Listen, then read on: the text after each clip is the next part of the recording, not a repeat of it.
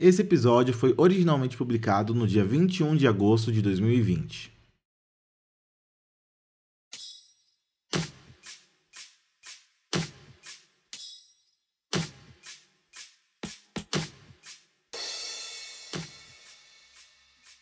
Olá, meu nome é Lucas Fouier e bem-vindos ao Terapeuta. Normalmente, Terapeuta é um podcast de audiodrama serializado que conta a história de uma terapeuta que resolve gravar suas consultas com os mais diversos pacientes. Mas hoje vamos ter um episódio um pouco diferente. Quem já ouviu nosso podcast deve conhecer o personagem Rafael, que está sempre investigando teorias de universos paralelos e por isso nós vamos trazer para o podcast hoje uma discussão divertida sobre esse assunto.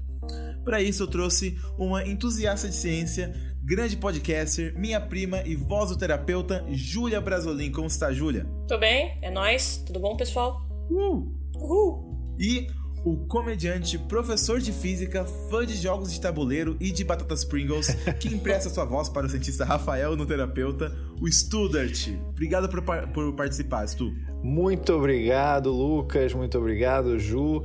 É, fico feliz pelo convite e realmente sou bastante entusiasta das batatas Pringles, embora tenha perdido um pouco o apreço e o carinho por elas, não só por elas terem me ignorado durante muito tempo, mas porque elas agora estão com uma fórmula modificada aqui no Brasil e isso me entristece muito.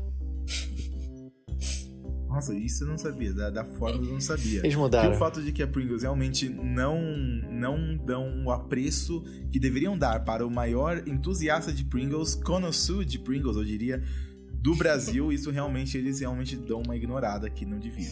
Sim, totalmente. Ainda mais quando eu vi que o Pipocando é, tava recebendo aí um patrocínio deles para fazer os stories no, no YouTube. É. Aí eu. O Pipocando devia receber patrocínio só de pipoca. Da Yoki, pois é, da, da pipoca, não de Pringles. Tudo bem que a, a Pringles ela, ela é feita de, de arroz.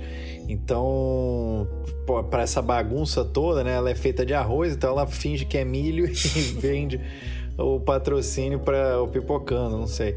Mas realmente fiquei. Aí eu fiquei magoado, porque eles falaram que eles não, não, não patrocinavam ninguém, não apoiavam nada.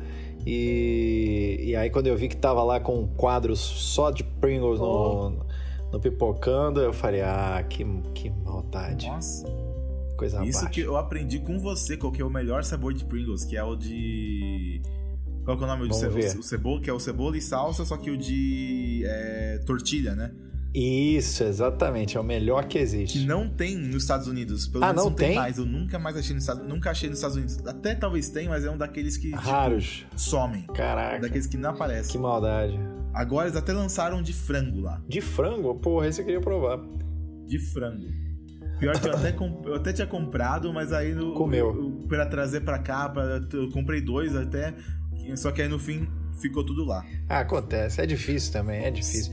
Eu sempre que eu. eu é, é porque agora, né, tem tempo que eu não vou, eu não sei quando que eu vou para os Estados Unidos de novo, com o dólar alto e com a pandemia aí bombando, mas eu sempre ia. A primeira viagem que eu fiz, eu comprei muita Pringles, porque era tudo novidade. Aí as outras vezes eu comprei menos, eu comprei sóis diferentes, até porque. É, isso depende, tem os sabores que estão em tudo quanto é lugar e tem os sabores que são específicos de determinadas redes de loja. Então tem Pringles que você só encontra na CVS, tem Pringles que você só encontra na Target. Então você tem que ficar fuçando ali, cavando para ver se acha. Esse podcast não é um oferecimento da Pringles. Infelizmente não. Não, não. Ele só porque... é porque a gente não fala sobre cinema, senão ele- eles bancariam.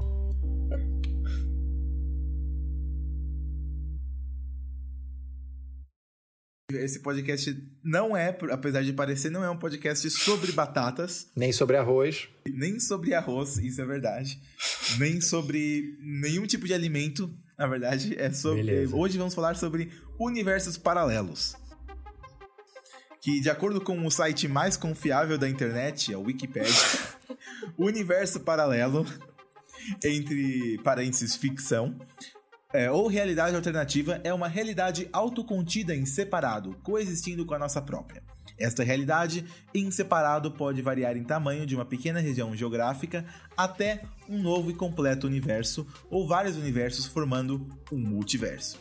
Então, a primeira coisa que eu queria come é, perguntar, começando pelo Stu, é vocês acreditam que universos paralelos realmente existem? Então, é, antes de mais nada, eu queria fazer um, uma ressalva aqui para a galera que estiver ouvindo. Eu não sou um especialista na área, eu não sou. Eu sou um entusiasta, gosto do assunto, mas provavelmente eu vou falar besteira aqui em alguns momentos. Mas o. Ai! Aí, ó, uma, uma realidade alternativa minha jogou um negócio aqui. É, enfim. É, deixa eu voltar aqui. É, então, eu não, eu provavelmente vou falar alguma bobagem e tal, mas o importante é a gente deixar o papo fluido, o papo orgânico e deixar ele rolar, né, acontecer naturalmente, como já dizia aquele belo samba. É... Só deixar a imaginação rolar. Exato, mas assim, coisas que eu sei e, e lembrando que isso tudo são teorias, né? A gente vai estar tá falando uhum.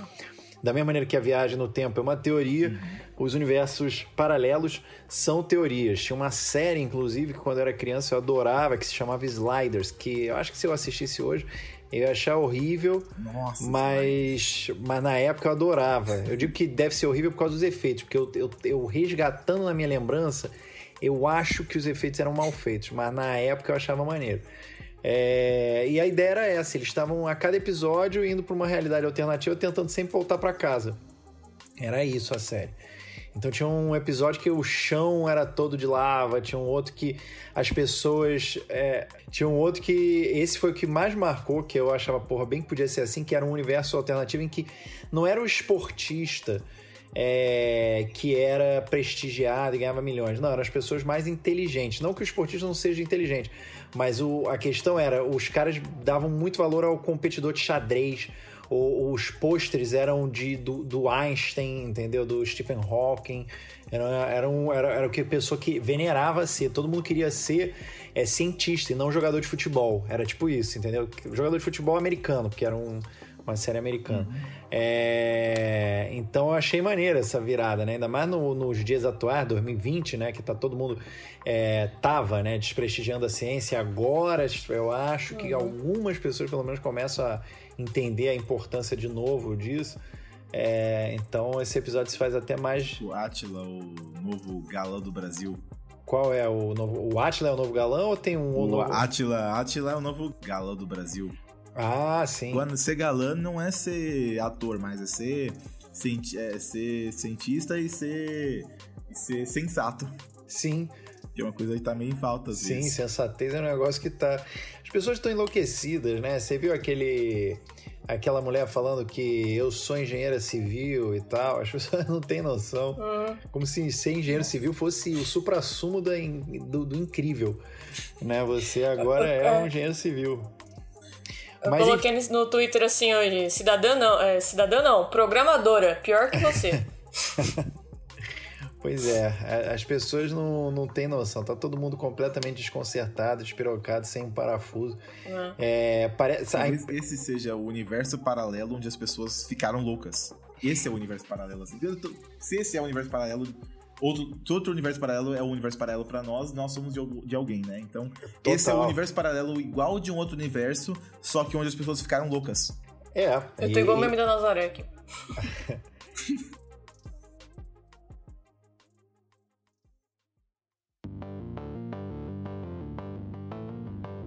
Eu, eu acho. O que eu acho doido é que assim, o Stephen Hawking, se não me engano, ele, ele achava que existiam nove universos paralelos. Ele botava na conta, agora já não lembro mais por que, que o número era esse, mas ele botava na conta isso.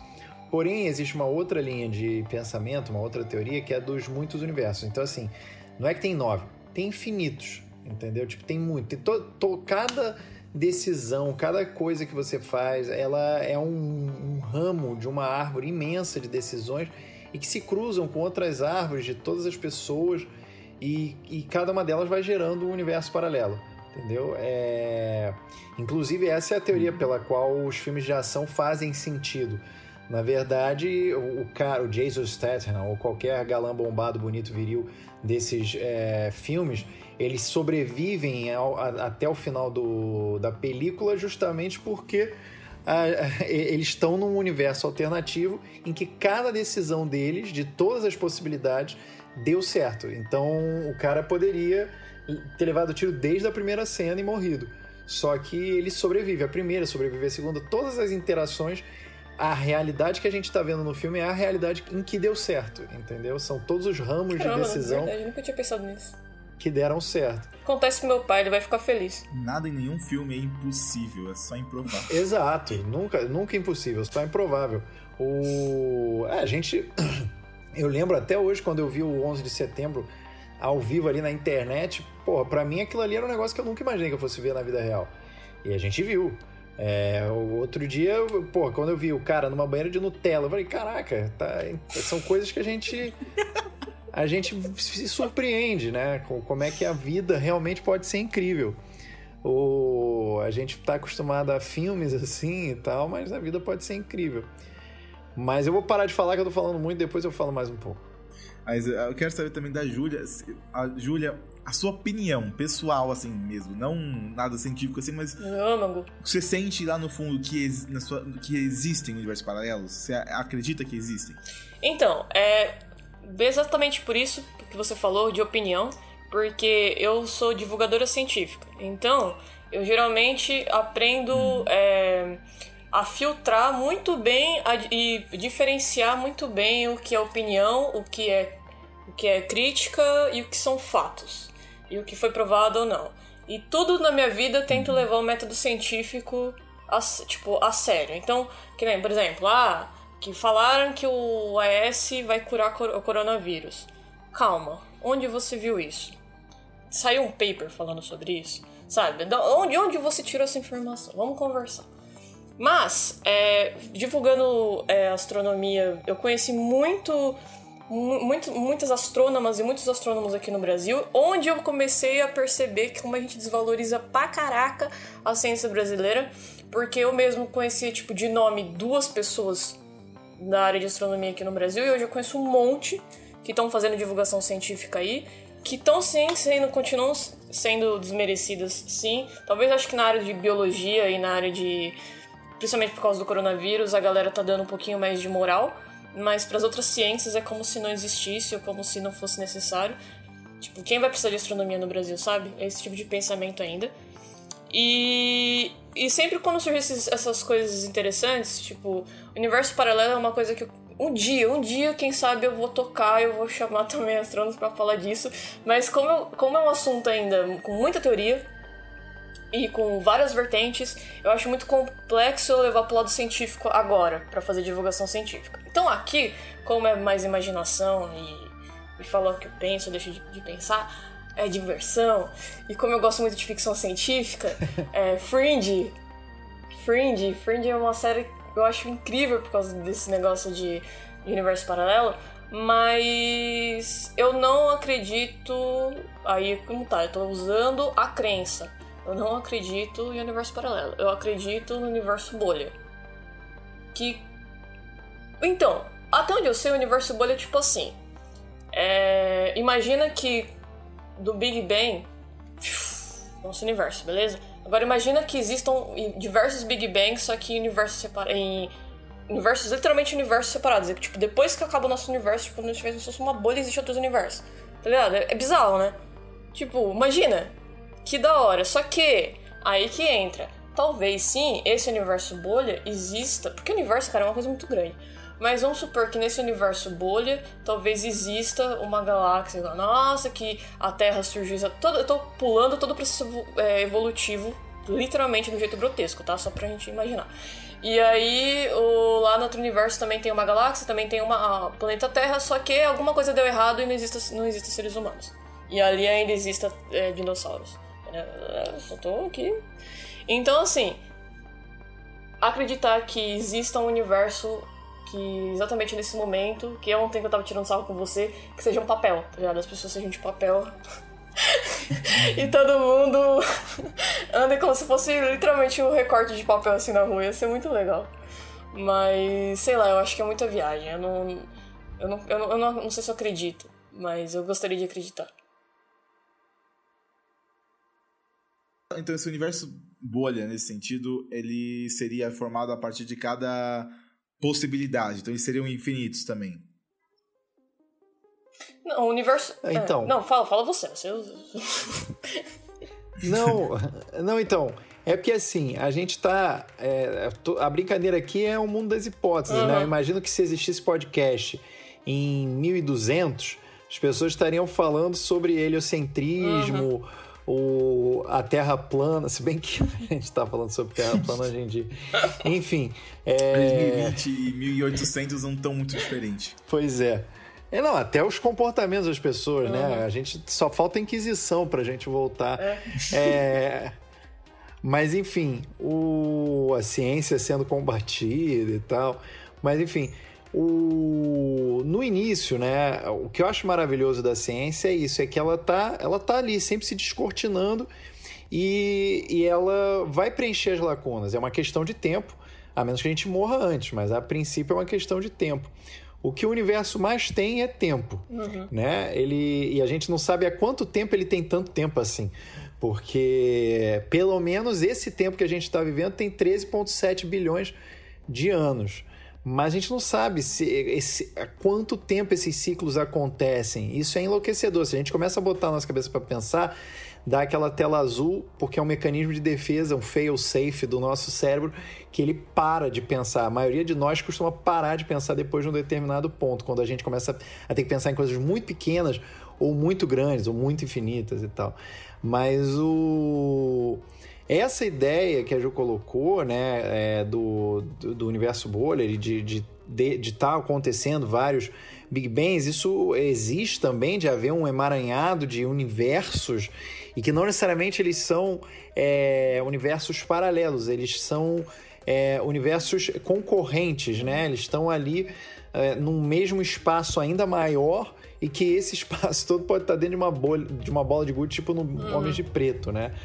É... Então a gente também não tem dimensão da nossa própria dimensão. É. A gente acha que tudo é muito grande, pode ser tudo muito pequeno para outras realidades muito maiores. Mas são especulações divertidas, né, pra gente, no momento assim como eu acho que eram divertidas para a humanidade do século XII, do século XI, é, ficar pensando na, no próprio planeta, né, da finitude do próprio planeta. Você pensa que a gente ainda não, não sabe nem a, a magnitude do, do que tem debaixo d'água, né? A gente ainda nem Verdade, entendeu é. direito a, as profundidades abissais do, do oceano e tal. Imagina o universo. Isso é, isso é o que me deixa mais triste. É saber que, a menos que venha uma entidade é, extraplanetária e tal, e comece a falar um monte de segredo, tipo um Game Shark da, do universo, a pessoa chega. Não, ó, já tô na fase 236, eu sei que vocês ainda estão na fase 2. E vou contar para vocês tudo que acontece. Vou botar vocês alinhados aqui. Com... Spoiler. É. Isso seria incrível. Isso seria incrível. Mas, como eu acho que não vai acontecer isso, pelo menos não tão cedo, o que me dá mais tristeza e agonia é saber que a gente vai morrer com 80, na, sei lá, na melhor das hipóteses, 90 anos. E não, não vai ver muita coisa nesse sentido, né? A gente não vai ver uma. A gente está vendo agora o início de uma nova exploração espacial. E que, assim, na melhor das hipóteses, beleza, a gente vai até Marte, começa a construir uma base lá, uma base lunar. Mas, assim, é tudo muito hipotético, infelizmente. Só acrescentar uma coisa, você falou duas coisas importantes, que é isso de da gente, talvez, desse tempo da gente conseguir descobrir as coisas. É, uma coisa que empolga ao mesmo tempo, que, que nem a exploração comercial, né, para Marte e para Lua, só que ao mesmo tempo que nem é, o Higgs, que é do boson, boson de Higgs, se não me engano, Peter Higgs, Higgs, não sei como se pronuncia, acho que é Higgs. Ele é, eu falo fez Higgs um... também. É, eu falo Higgs também. Ele fez uma, ele tinha feito uma aposta com o Stephen Hawking que aquela partícula de bóson existiria, né? Na verdade são vários bósons, mas o bóson de Higgs. E aí ele, ah, beleza, passou-se anos, tal, tal, tal. Eu tinha assistido um documentário, eu não lembro se era Particle Fervor. Não tem mais a Netflix, mas eu lembro que foi pela Netflix. Que é um documentário exatamente que fala como o LHC lá do CERN, o acelerador de partículas, finalmente conseguiu detectar essa partícula. E o cara achou que ia morrer sem, sem que fosse detectado. E eu acho que ele já tinha 85 anos, 80, sei lá, 80 e pouco. E o cara, tipo, o senhorzinho chorando ali, porque não acreditava que foi detectada a partícula, que era só teórico, física teórica, não se, não se imaginava. Essa partícula seria uma das partículas fundamentais, né, que daria ali massa para as outras partículas na origem do universo, do Big Bang. E o que me lembra também que me deixou muito triste, que é aí onde você fala que talvez a gente a gente, o que a gente descobriu, o que a gente sabe sobre a vida, o universo e tudo mais é ínfimo, não, tem quase nada de informação. Mas que me lembrou também do Stephen Hawking, que no. Eu tava lendo é, breves respostas para grandes questões dele, e é muito triste, porque ele fala assim: esse livro, se não me engano, foi publicado acho que uns oito meses depois que ele morreu. E aí, aqui no Brasil, né?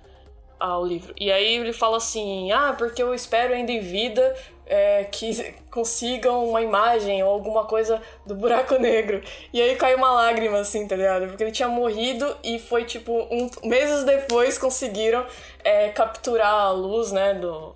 A luz não, a. Não é bem, porque não é bem uma imagem, né, do buraco negro, mas conseguiram é. e o cara tinha morrido, cara. Ficou, tipo, eu fiquei muito triste. Nossa. Não, eu mesmo, demorei um maior tempo pra... Eu, como ficava sempre com a palavra buraco, buraco, buraco, até em inglês, né? É, é, eu durante muito tempo achava que era um ralo do espaço. Uhum. É, ele é, de certa forma, mas não da maneira como eu imaginava. É, ele é uma esfera, né? E, é. e, que puxa a parada toda ali, por causa da uhum. densidade absurda. Eu lembro que a primeira vez que eu vi sobre isso foi num livro de ciência que a editora Globo produzia e botava na banca e tal nas bancas e era e mostrava um negócio que se botava um astronauta chegando perto do buraco negro e ele ah, se espaguetificando. É, eu já vi um exemplo desse também. Eu acho, eu acho, acho muito doido, que era uma outra coisa que eu tinha muita vontade. Eu tinha vontade de ir para um buraco negro e ver o que, que acontecia. É. Se, se ia rolar, se eu ia morrer, se eu ia para outro canto do universo, o que, que ia acontecer. É, porque tem isso, né? Porque, se não me engano, tem o, o, tinha aquele negócio do. Eu já, já, já tinha visto várias teorias desses documentários que passam em Discovery Channel, que aí eles confundem buraco negro, buraco de minhoca, e aí eles sempre usavam o buraco negro como se fosse um funil. Sim. E esse funil, uh, o astronauta entrando assim, virando espaguetinho. Exato. E aí, a, o conceito, se eu não me engano, acho que do buraco de minhoca, que seria como se fosse você, é, um caminho mais curto para você chegar a tal lugar do universo. Exato. E o buraco negro talvez não fosse, tipo, a hora que você entrasse no buraco negro, você fosse para outro universo. Em vez, tipo assim, o buraco de minhoca seria uma ponte ou um túnel mais rápido, e o buraco de minhoca, se... quer dizer, o buraco negro seria só um portal para outra, dimen... outra dimensão, outro universo, sei lá. Mas é bizarro e ao mesmo tempo é, é gostoso de pensar, né? Pois é, eu, eu porra, eu, eu toparia tranquilamente ser cobaia, porque se eu morresse ia ser divertido, pelo menos. Mas o é legal disso de ficar pensando essas coisas, imaginando, é o que leva a muitas vezes a ficção e a, criati e a criatividade dessas séries e filmes, que basicamente é isso, é se imaginando o e se é o que leva a aos, aos filmes, as, as grandes histórias, né? E se alguém fizesse tal coisa e isso, e aí, e aí que leva para a pergunta que eu tinha que, fazer, que eu queria fazer, que era o que são os seus, seus exemplos favoritos de universos paralelos na ficção. O Studart já falou de Sliders, que inclusive, pensando agora, eu acho que é um, um, dos exemplos mais antigos, assim, mais que eu me lembro de, de universo paralelo na minha vida, porque eu assisti, não é da minha época, mas eu assisti muitos Sliders. Eu acho que eu maratonei tudo na época na Netflix. Mas eu ah, era... tinha Netflix? Tinha isso na Netflix? Ah, não sabia. Foi 2013 e 2012 na época que tinha isso, sabe? Foi muito tempo atrás, tanto que eu nem lembro mais de tudo. Mas eu acho que talvez essa ideia de ficar, oh, olha um episódio onde é isso aqui, um episódio onde é isso aqui, é uma das coisas que mais me deixa interessante, interessado, porque acho que o interesse em universo paralelo tem muita coisa conectada com esse interesse em contar histórias e imaginar o e se. Quais são exemplos que vocês têm assim favoritos assim de universos paralelos à ficção?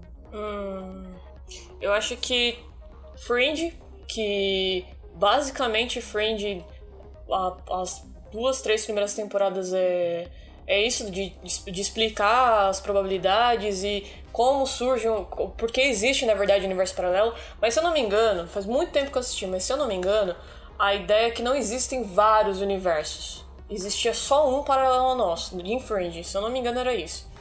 E para você, e o que era mais bizarro dessa série era que para você, você podia ir até esse outro universo, só que o portal, que era o Walter, acho que o nome do cientista, você tinha que deitar numa banheira de sal. ah, não. O, você tinha que deitar numa banheira de sal, que assim, era uma policial da FBI, que aí criaram uma, tipo, um subgrupo chamado Fringe, que a, começou a, a, coisas do universo paralelo vir pra Terra e pra lá também, porque era como se esses dois universos fossem colidir. E para evitar que isso fosse acontecer, é, teria que resgatar. Ah, eu vou contar spoiler, mas tem que resgatar tal pessoa que é deste nosso universo aqui. Só que esse cientista maluco, por algum motivo, mandou essa pessoa, muitos anos atrás, para esse universo só pra testar. E nunca mais buscou. Isso fez com que esse universo. É, tipo, dane-se, fica aí, deu certo. Só que ele não conseguia resgatar. e aí o que aconteceu? É, esse universo estava colidindo com outro porque nosso. O, seria a nossa matéria tava lá e lá seria uma antimatéria. Que não tem nada a ver, tá? Mas é a explicação da série. E aí é como. Então tinha, tinha esse negócio. É igual o exemplo do. O exemplo do terapeuta. Que é. Que tem aquela teoria do papel que eu coloquei no podcast, que é a teoria que eu, tipo, pensei um dia que é uma coisa mal besta, porque todo Parece que todo filme que tem um universo paralelo, eles usam a mesma coisa, a mesma coisa de sempre, que é pegar um papel. Stranger Things tem isso, Interstellar tem isso, uhum, é, é. pegar um papel, dobrar, pegar um lápis e atravessar e falar, ó, oh, você fez um buraco que faz você atravessar de um lugar pro outro. Mas uhum. eu sempre penso que nessa teoria, nesse, nesse exemplo do papel, quando você pega um papel, você dobra e você bota um lápis por ele, legal, você atravessou o lápis de um lado pro outro do papel. Mas quando você abre o papel, você estragou ele. Ele tem um buraco agora. Se tinha uma coisa escrita ali, você não vai conseguir ler. Então, tem essa ideia na minha cabeça que talvez coisas sólidas atravessando para outro universo. Aí, como eu falei, esse negócio de tipo teoria não fundada, opinião, né? Mas assim, é Talvez a ideia de atravessar uma coisa física atravessando para outro universo poderia ser uma coisa que prejudicaria os dois universos. Que até num conto que tem, que, uhum. que, eu, que eu cheguei a escrever do do pato interdimensional. Pato interdimensional, é, muito bom. Que, o, que tem um pato e um pato de boacha que vai para outro universo. E aí o fato de que tem algo em outro universo tá acabando com o multiverso. E alguém tem que ir lá buscar esse pato antes que o, o multiverso hum, acabe, é, né? É como se fosse Fringe. Só que a explicação do Fringe não é tão legal quanto a tua. Eu gosto muito de Fringe, só que a explicação é tipo assim, ignora a explicação e vamos assistir a série, tá ligado? Porque na explicação é tipo. É, porque assim, ele, ele, ele erra muito. Tem uma parte que ele fala que a gente, vamos supor que somos matéria, não pode tocar na antimatéria. Que te, ele usa um pouquinho de, de, de, física teórica lá. Só que na, no próprio enredo ele quebra isso, sabe? Tipo, a mulher consegue ir pra outro universo, consegue namorar com o cara do outro universo e não acontece nada, tá ligado? Não explode nada. Então, assim, mas beleza. Executivos de, de televisão interferindo no multiverso. Sempre. É, mas acho que Fringe acho que é a melhor maneira, assim, acho que a melhor coisa que eu assisti desse negócio de interação, de você ir para outro lugar e voltar, e as coisas começam a ficar meio bizarra, sabe? Tipo, um carro sai assim do, do, do chão e ele fica pela metade, assim, porque ele veio de outro universo. Mas acho que é, acho que é isso só que eu lembro de ser legal. A Doctor Who acho que tem universo paralelo, não tem? Eu não lembro. Doctor Who eu, é uma série que eu sempre penso, quer dizer, sempre Desde que eu soube da existência dela, embora ela seja uma série da década de 60, né, 70, enfim, tem muito tempo. Uhum. É, mas desde que eu soube da existência dela, eu, eu falei, pô, tem que assistir.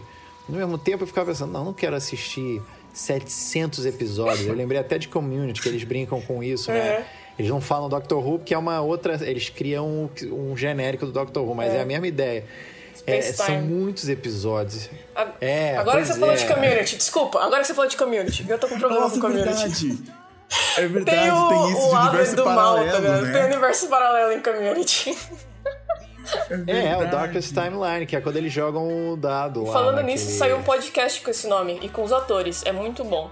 Porque eles, eles. Sim, é muito bom. Eles falam que esse universo nosso que a gente tá vivendo é uma linha temporal.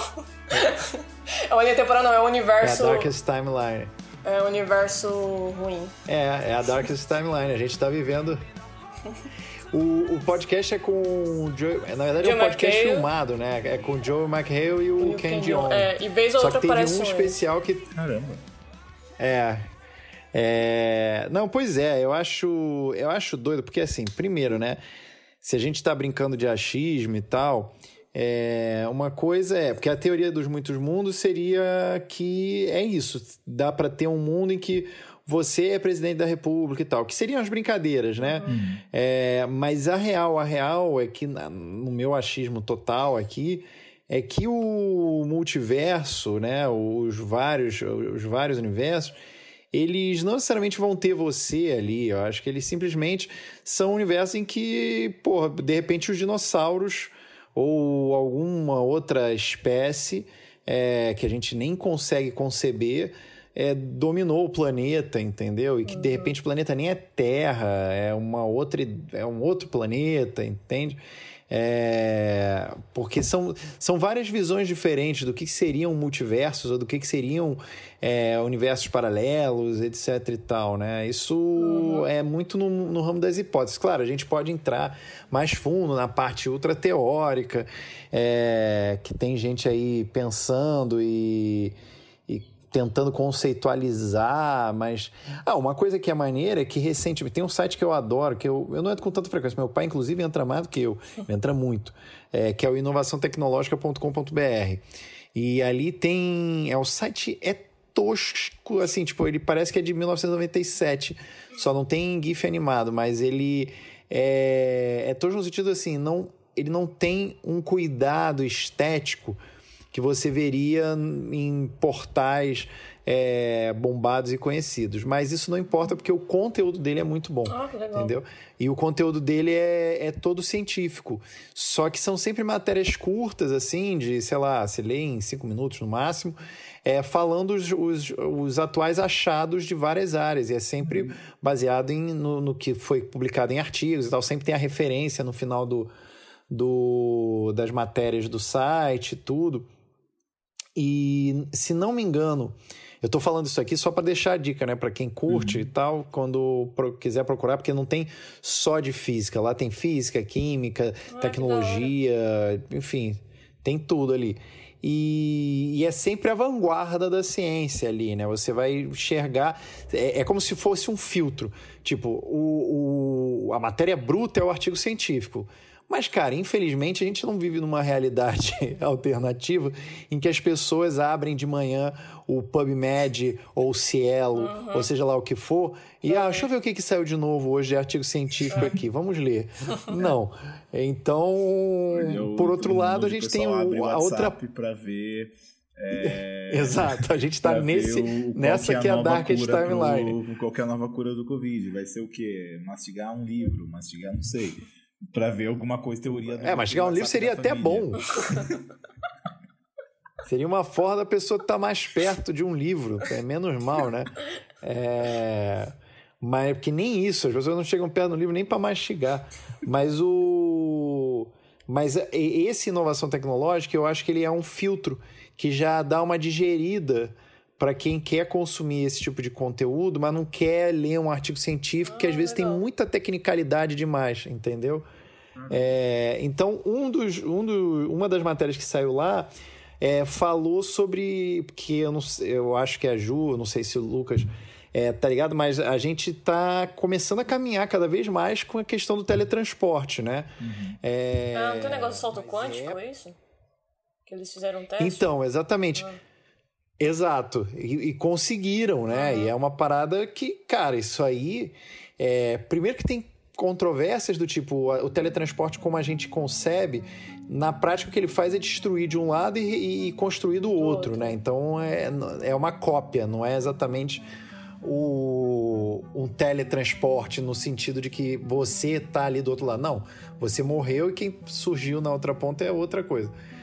É, mas a gente ainda não tem que se preocupar muito com isso enquanto for matéria inanimada. O problema é quando começar a ser matéria animada, né? Matéria orgânica, viva, né? É, mas eu acho que isso pode ser um caminho, talvez, se é, dependendo de como a brincadeira seguir, pode ser um caminho para um, a descoberta de algum universo paralelo. Eu não sei.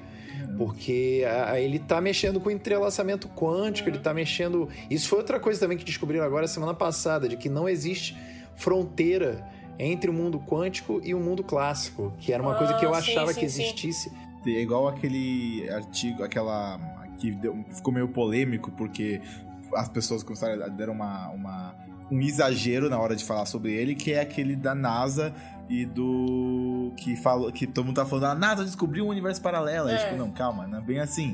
Mas que lendo, lendo bem o que, o que eles falam, eles falam que, tipo, uma teoria para essas partículas de que eles estavam estavam vindo de dentro da Terra, né? E eles estavam não sabiam dizer de onde era. E uma das teorias era era isso. Não quer dizer que existe, é aí que vem também esse negócio é. que tem que falar um pouco mais sobre a opinião e o fato que fica se misturando assim, as pessoas realmente é pegam, às vezes, na internet tá muito esse negócio, todo mundo com a, a, a, a, flor da pele tá com esse negócio de poder compartilhar no mesmo segundo e a pessoa não pensa e fala, poxa, eu vi a, eu vi a palavra NASA, o, a NASA, que faz até para ah, só pode ser real, e nem leu o artigo, compartilha o negócio, né? Falando, ó, existem universos paralelos, só calma. É porque é emoção, né? É.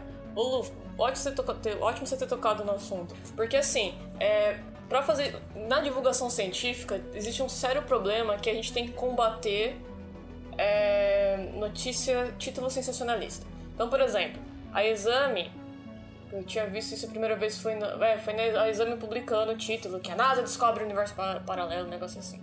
Hum. Meu, eu entrei no Twitter, os astrônomos, os físicos estavam assim abismados com a notícia. Porque eles estavam desesperados, porque no Twitter tem uma galera, né, da, da USP, da, da UFRJ, que tá fazendo divulgação científica por lá. Então, se eles fazem, eles fazem, por exemplo, hashtag AstroThreadBR e a Física ThreadBR que é onde com GIFs engraçados e memes se explica alguma coisa. E o pessoal tava desesperado e tal. E eu entrei no, no Twitter do Exoplaneta e na DM tinha um pessoal perguntando, né? E esse negócio do universo paralelo? E que não sei o que. Eu fiquei, calma, gente, calma. Eu acabei de acordar, o que, que tá acontecendo? Aí eu fui ler a matéria do exame, então basicamente ela enxugou um, na verdade, uma das teorias lá que tinha saído. E em resumo, tá? Em resumo, existe um negócio chamado Ice Cube, que ele detectou uns neutrinos. Neutrinos são subpartículas, não é? E, e tipo assim, os caras deram uma hipótese não, foi provado, não foi nada. Uma hipótese que talvez um desses neutrinos, se eu não me engano, tinha detectado como se fosse partículas inversas, algo do tipo que não é que poderia ser de universo paralelo. Tipo, universo, literalmente universo paralelo.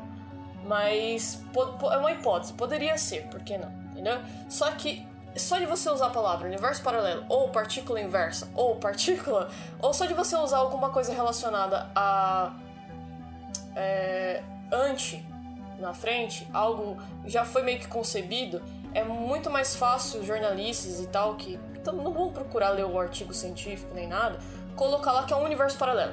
Foi confirmado o universo paralelo. E ponto. E aí a pessoa tá lendo lá e fala assim, Júlia, você viu isso daí, maluco? Confirmaram o universo paralelo? não, calma, não é bem assim. Não é bem assim. E aí eu achei uma thread muito legal que uns físicos fizeram lá explicando, né? É, o que, que é o neutrino, como foi detectado, só que explicando numa linguagem legal que eu, como física, eu não sou física, eu não sei explicar. Mas eu quero dizer, eles explicaram de um jeito muito bom que eu falei, caraca, eu não teria esse tipo de abordagem, sabe? E outra coisa, falando em quântico, que é muito importante lembrar, infelizmente, a palavra quântico e tudo que é quântico está sendo muito mistificado. Ah, isso é, insu... tá isso é sendo, é insuportável. Está sendo muito esotérico, não é bem assim que funciona. Mas uma coisa que o, o Studert tocou no assunto que é esse negócio da gente, do entrelaçamento quântico e tudo mais, é, eu não vou entrar na parte né, do, de criticar o místico, eu vou falar o, o, foco aqui, que esses dias, se eu não me engano, não sei se foi a LHC que ele detectou novos tipos de quarks. E aí, é, se a gente for parar pra pensar, cara, é, no mundo subatômico, existe milhares, tipo, milhares não, mas existe muitas, muitas partículas que estão sendo detectadas ainda, sabe? Tudo quanto é tipo de partícula. Então, querendo ou não, aquilo ali já é outro mundo, sabe? Se a gente for pegar uma célula do nosso corpo, já é outro mundo. Se a gente for pegar, se a gente for diminuindo cada vez mais, é como se fossem outros mundos. E isso, isso na, na visão microscópica, né? No mundo macroscópico, é pior ainda de você é, expandir a sua mente para entender onde a gente está no universo. Agora você imagina pegar o mundo microscópico e o mundo macroscópico para explicar é, para as pessoas de um jeito que não seja. Porque a fantasia é muito atraente. A gente, tudo que a gente está falando aqui é muito atraente. Só que é isso que peca às vezes na, na, que a divulgação científica no Brasil tenta, pelo menos, né, dar um não é, tirar o saborzinho da ciência, né, dessa coisa maravilhosa, mas tenta botar o pé no chão. Porque, por exemplo, tem a Bibi Miles, que tem um canal no. que é, inclusive é fã do terapeuta, se você estiver escutando a gente, aí, oi. Ela tem um canal no YouTube que ela fala sobre física, sobre o trabalho dela tal, e ela aproveita para desmistificar a questão do terapeuta quântico, do, do psicólogo quântico e essas coisas. Isso é muito patético, né? O que ela falou esses dias foi do. que tá o pessoal falando de acupuntura por, por distância, quant, acupuntura quântica via Zoom. Caraca. Eu vi isso. Fica aí, a gente vai colocar uma isso é agulha é quântica da nossa super poderosa via Zoom. Meu Deus do céu. A gente tá falando aqui, a gente tá, a gente tá na Darkest Timeline. É, a gente tá... Não, mas, é, mas assim, mas eu acho que se a gente for parar para pensar, né, aí entra no outro lado. É por isso que é difícil, porque a gente é muito limitado. É limitado fisicamente, é limitado temporalmente, né? A, a gente tem muitas limitações.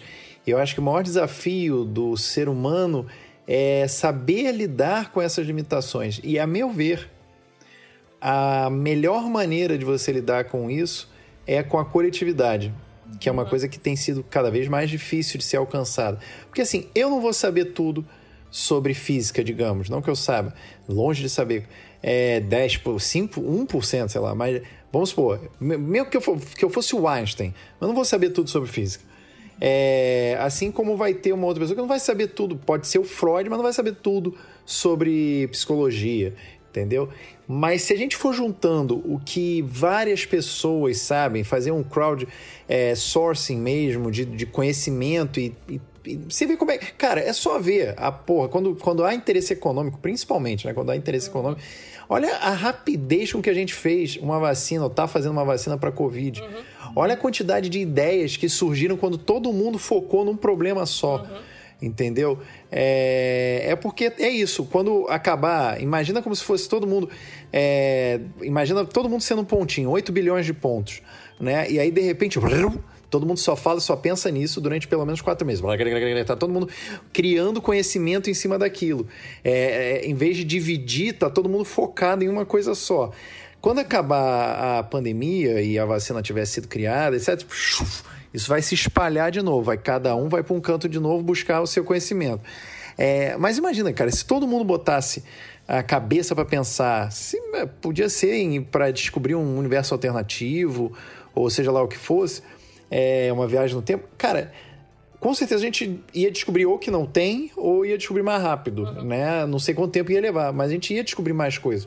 Mas é porque a, a gente teria que considerar que todo mundo vai botar os seus dinheiros aí investidos, entendeu?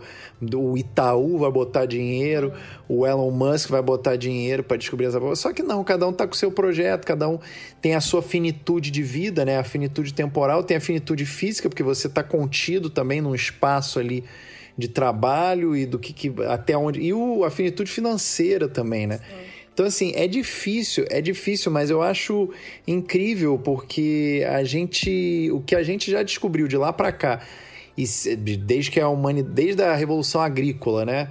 É, e antes mesmo disso, o, é, se a gente for pegar a exponencialidade do, da construção de conhecimento, eu acho que. Eu não sei, eu não sei quanto tempo levaria para a gente chegar nisso. Mas o que eu noto é que, mesmo lá atrás, se a gente pegar lá atrás, até os dias atuais, o que eu noto é que é tipo um funil no sentido da divulgação científica ou, da notícia.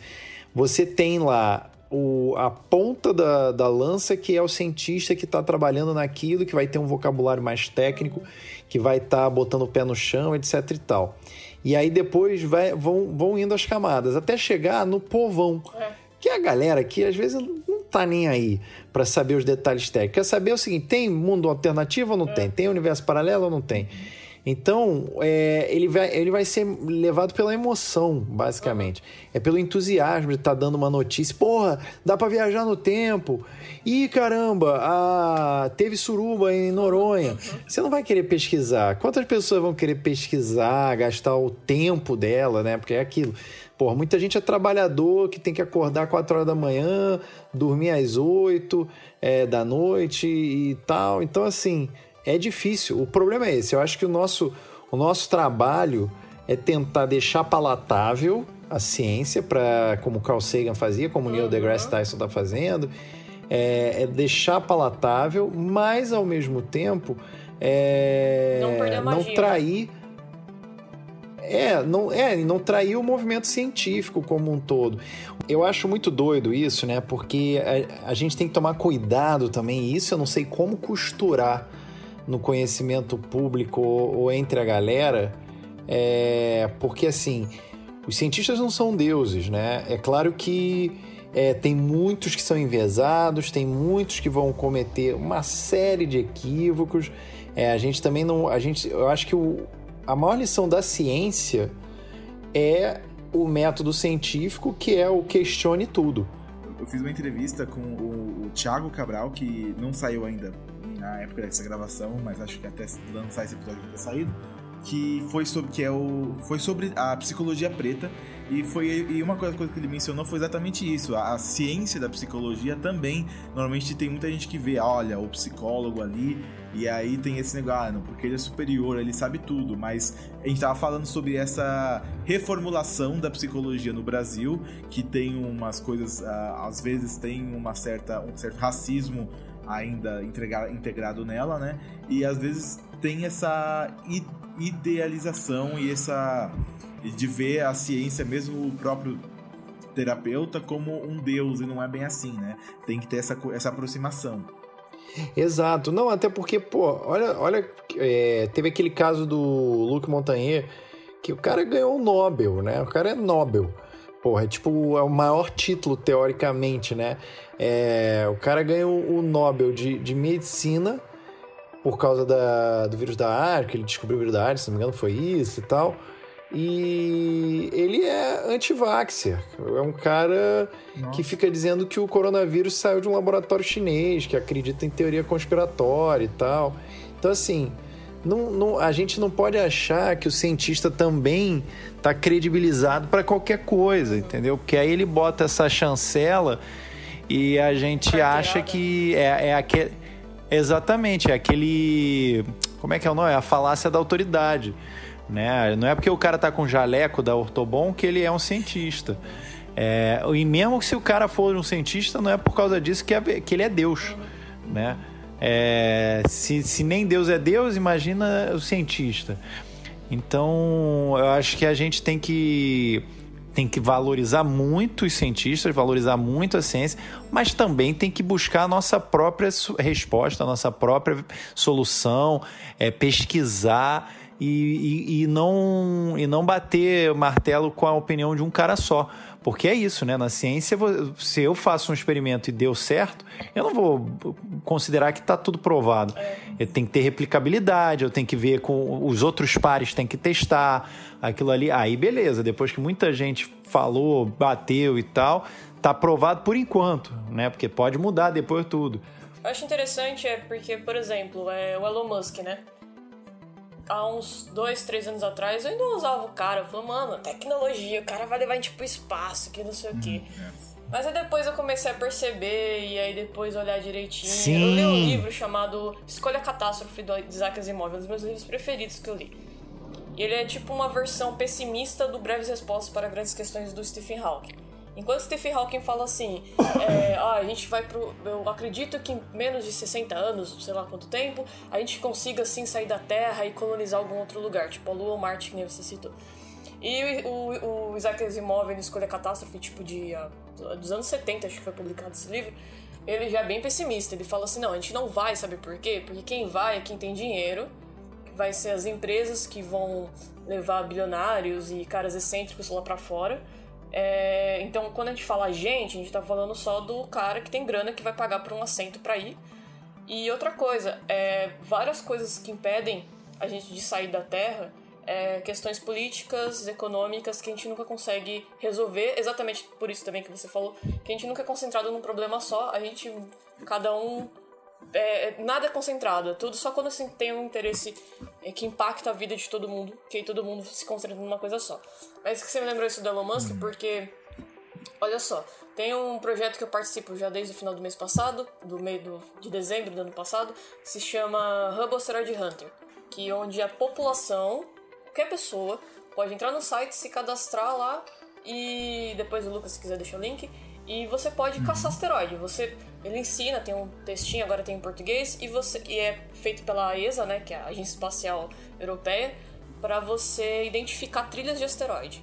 Então, por quê? Porque o algoritmo ele não ele deixa passar um monte de trilha e ele não foi muito preciso, porque pode nas imagens capturadas pelo Hubble, que é o telescópio Hubble, é, pode é, o, o, algoritmo se confundir com raio cósmico, se confunde com satélite e outras coisas. E olha que interessante que, que agora que eu lembrei que é, o Elon Musk, ele, o cara da ciência, eu sou sempre a favor da ciência, hein, gente? Ó, ciência em primeiro lugar. Começou já com os papos estranhos Sempre ele tem uns papos estranhos, né? Mas ele começou com uns papos estranhos. Pois é. De que ano, é, do final do ano passado, no começo desse ano, acho, não sei. É sobre esse negócio. Como que era? Que era seres de outra dimensão e blá blá blá. Até aí deixei quieto. Hum. Ah, não, esse cara ainda continua sendo incrível. Beleza. Porque querendo ou não, a parte tecnológica, pô, fazer um foguete pousar sozinho, caramba, isso é da hora pra caramba, mas não, não significa que ele foi lá, sentou no computador e fez tudo sozinho. O cara é dono de uma empresa, cheio de gente que fez isso. O pessoal se esquece. Aí ele vê que esse negócio da vacina, da vacina não, da pandemia. Não, porque ah, não é nada. Tem que botar pra trabalhar. É, aí eu falei, olha aí, gente. Olha é, aí, o cara gente. é o Justus, é o Madeiro, é o dono do Madeiro. Elon Musk é o dono do Madeiro confirmado. Só que aí o que foi a gota d'água é que assim, exatamente por pela ciência ser atrativa e por esse negócio, esse imaginário Star Trek de um mundo utópico, é, muita coisa é levada na emoção e as pessoas desconsideram. E que tem uma treta ferrada, principalmente no Twitter, que é os entusiastas de tecnologia contra astrônomos.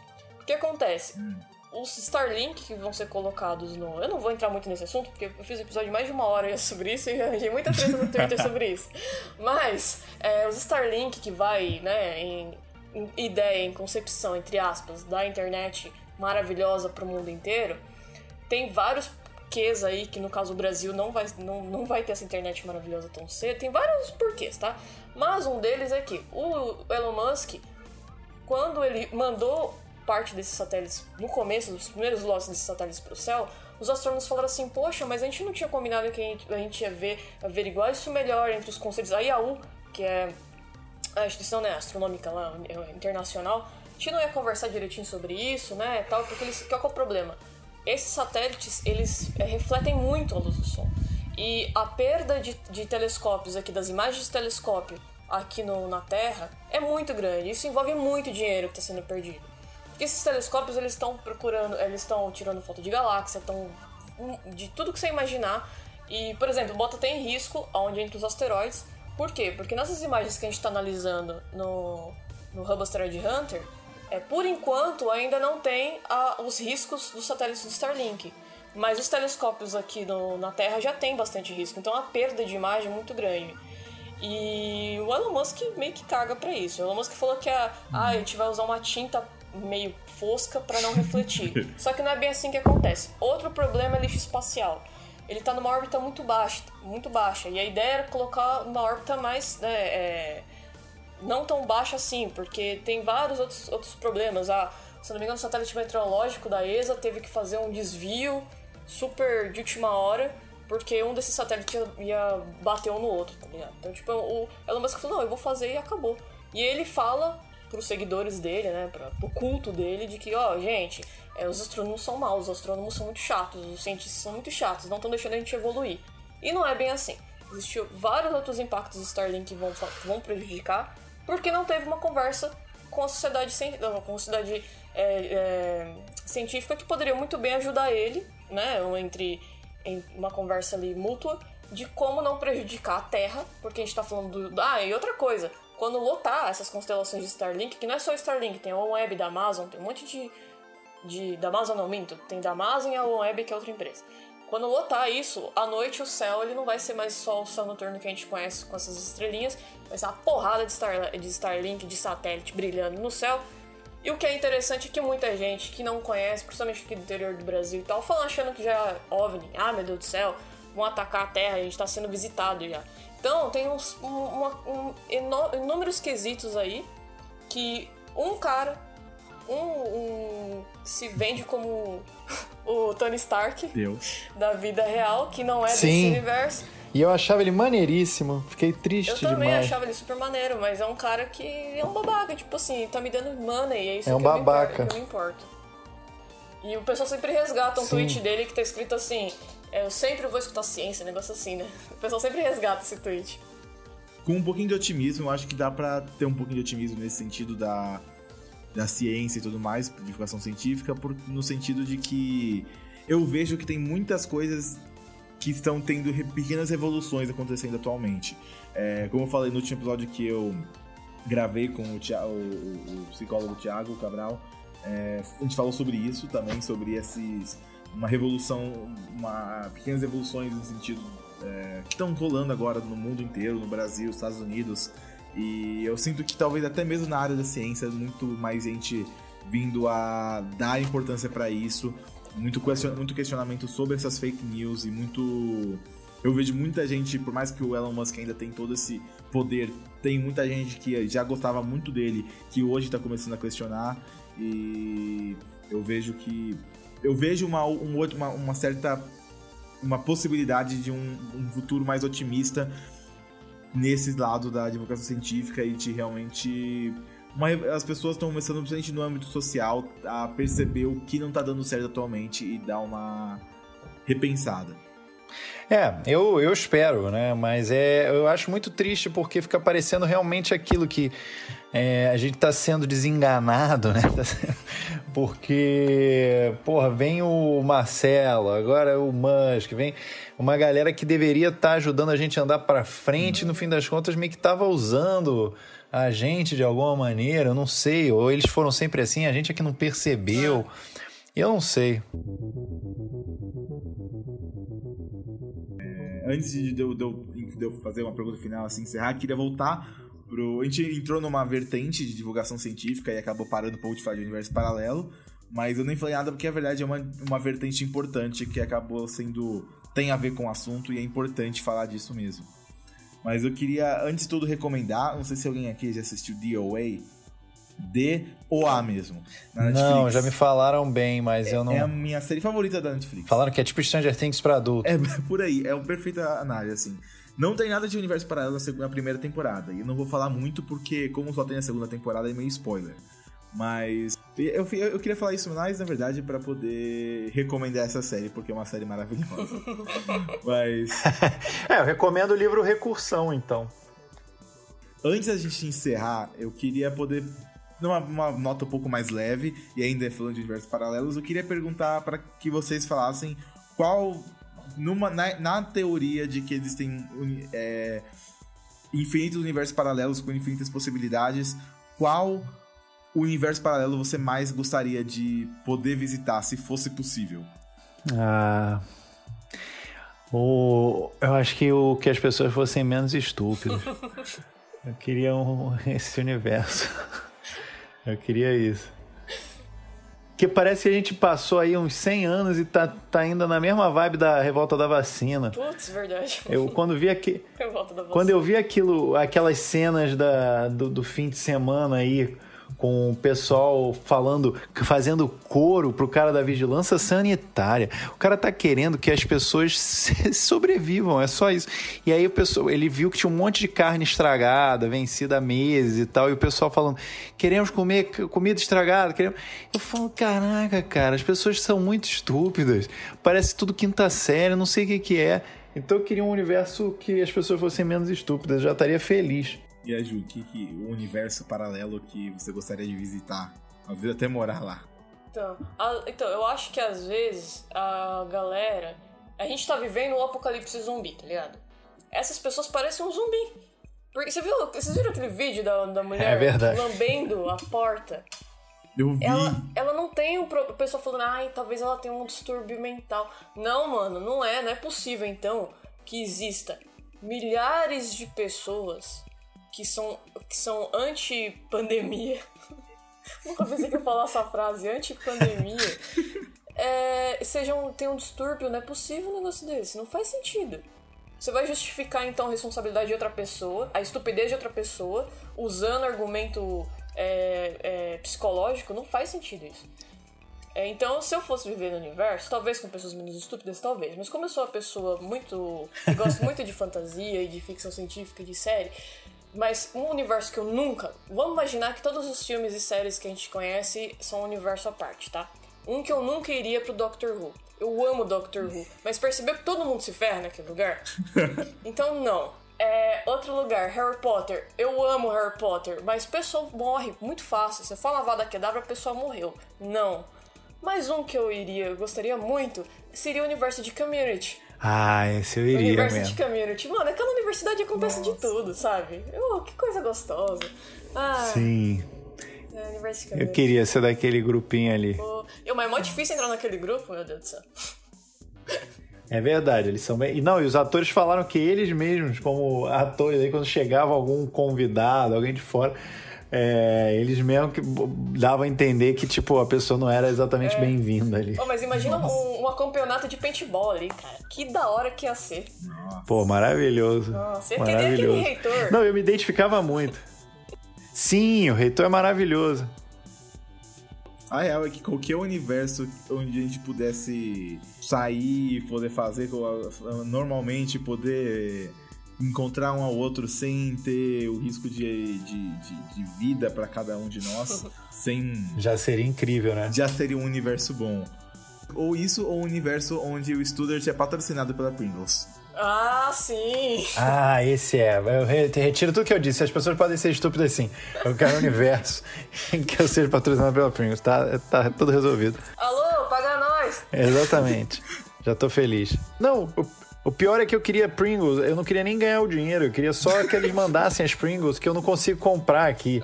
Que tem tipo na Coreia do Sul, no Japão, em Londres. Só isso, e nem isso eles mandam. Mas enfim. Eu queria agradecer muito vocês por participarem aqui, né? Uh, eu tô tentando fazer esse negócio começar a gravar mais uh, podcast de entrevista e esse podcast de conversa também, bate-papo, como foi o de hoje. E foi muito divertido e foi muito. Aprendi muita coisa, na verdade. Teve muita parte que eu fiquei só quietinho, assim, porque eu não tinha muito o que compartilhar, eu tinha mais que ouvir e aprender, assim. E eu queria agradecer muito, é, principalmente Stu, por aceitar esse convite de participar aqui. Que isso, é, que... Quem sabe a gente tenha mais temas no futuro, a gente pode até ter alguma coisa de novo, que foi muito divertido.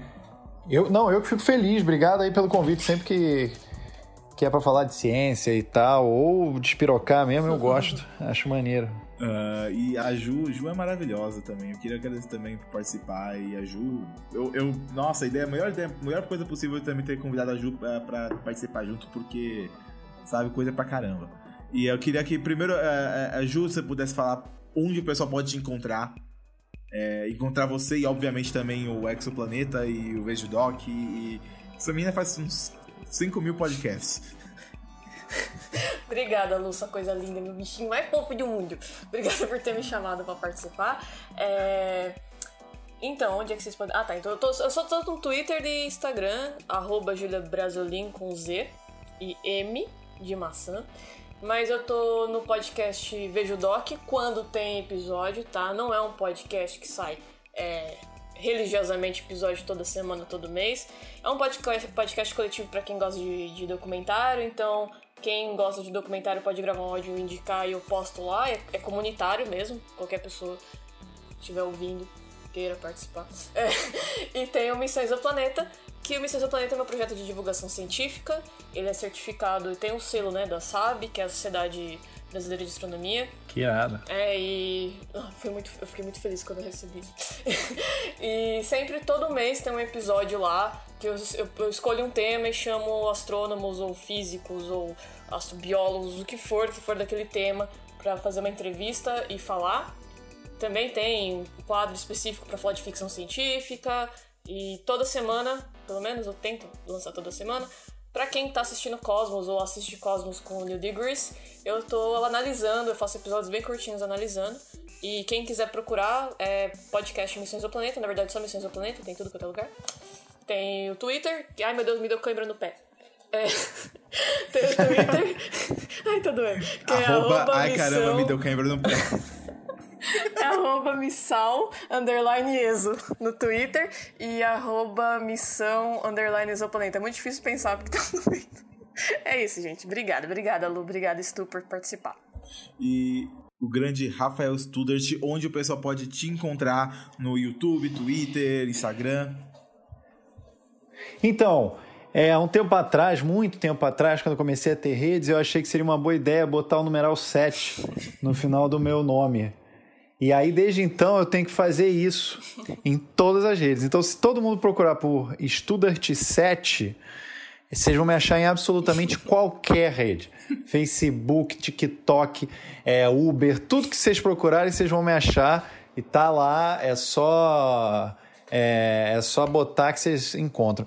O... Queria agradecer o convite mais uma vez a Lucas, a, a ilustríssima presença da Ju aqui que botou, botou todo mundo no, no seu devido lugar, colocou tudo, tudo devidamente embasado.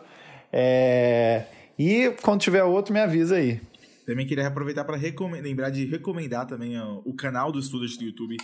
É... Ah, por favor. Todos esses vídeos maravilhosos de jogos de Muitos jogos de tabuleiro. E também as lives que está fazendo no Twitch né? Sim, tô tentando migrar para Twitch. Marcos está botando essa pilha, eu só preciso é, me organizar. Mas por enquanto estou fazendo um híbrido ali, YouTube e Twitch.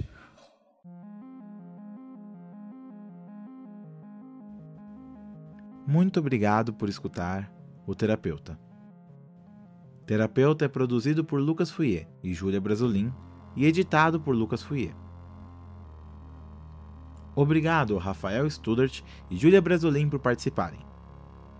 Lembrem de o seguir nas redes sociais mencionadas, que estarão também na descrição. Não esqueçam de nos seguir nas nossas redes sociais, no Twitter, em twitter.com.br terapeuta cast e no Instagram, em instagram.com.br terapeuta podcast.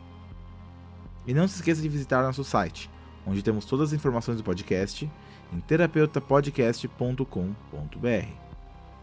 Novamente, terapeutapodcast.com.br. Não se esqueçam de compartilhar esse episódio. E se você escuta no iTunes, dê também uma nota para nós lá, uma nota positiva se der. Isso sempre ajuda bastante a gente a continuar. Eu falei que ia começar a fazer episódios semanalmente, porém a gente vai mudar agora para começar a fazer episódios a cada duas semanas. O próximo episódio está sendo produzido e está ficando bem legal. Então fiquem ligados aí. E mais uma vez, obrigado por escutar.